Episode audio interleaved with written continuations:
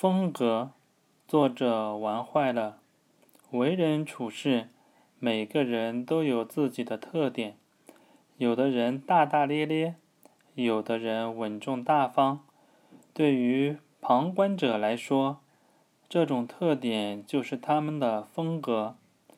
昨天看了成龙大哥主演的电影《神探蒲松龄》，豆瓣上这部片子的评分很低。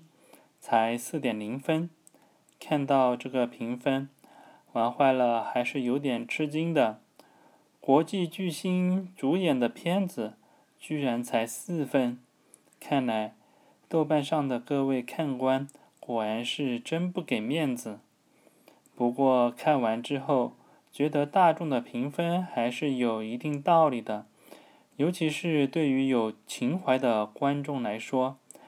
改编不是乱编，蒲松龄当初大概想象不到自己到了二十一世纪居然会这么厉害，都能降妖伏魔了。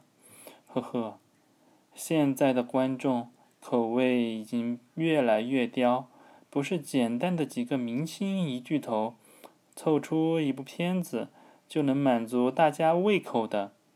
片子不好看，不但票房不好看。许多人还要挨骂，不过还是挺佩服成龙大哥，六十多岁的人了，还是能在荧屏中保持龙式风格，让大家可以好好的怀旧。风格就是这样一种能够让人铭记在心的东西。